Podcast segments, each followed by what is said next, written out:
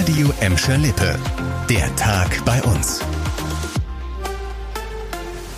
Mit Leon Pollock, hallo zusammen. Schon wieder Sirenenalarm bei uns und schon wieder ein Fehlalarm. Ziemlich uncool, gerade in diesen ja sowieso schon aufgewühlten Zeiten. Und es gibt wirklich eine Miniserie von Fehlalarmen bei uns. Gestern Morgen war die Sirene in Essen ausgelöst worden. Viele von euch haben die zum Beispiel in Bottrop gehört. Laut der Feuerwehr Essen ist die Ursache da weiterhin unklar und es wird geprüft.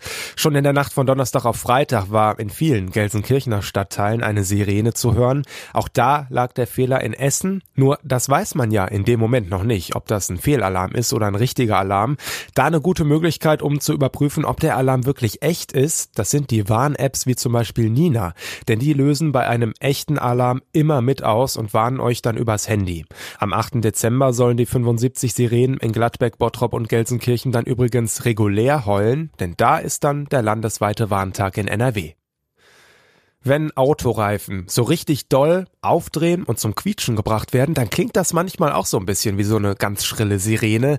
Viel schöner sind die Treffs der Tuning- und Poser-Szene, aber meist auch nicht. Zumindest geräuschtechnisch gehen die vielen Menschen echt auf die Nerven, auch wenn an schicken Autos wahrscheinlich jetzt erstmal die wenigsten was auszusetzen haben. In Gladbeck und Bottrop hat die Polizei am Wochenende auf jeden Fall durchgegriffen und eben diese Autotuner überprüft. In Bottrop waren die Autofahrer in 200 Fällen zu schnell unterwegs. 18 Fahrzeuge hatten keine Betriebserlaubnis mehr, zum Beispiel weil sie verbotenerweise aufgemotzt wurden. Auch ein Tuning-Treffen auf dem McDonalds Parkplatz in Gladbeck hat die Polizei aufgelöst. Da war unter anderem ein Fahrer mit Drogen aufgefallen. Eigentlich war alles angerichtet im Gladbecker Freibad, Wasser abgelassen, das Becken nach Schäden untersucht, die Traglufthalle war auch schon aufgebaut. Ja, eigentlich alles fertig für den Winterbetrieb, aber heute dann die unangenehme Überraschung. Ein Defekt an der Chloranlage. Der Chlorgehalt war viel zu hoch. Das Bad wurde aus Sicherheitsgründen geschlossen und jetzt muss repariert werden.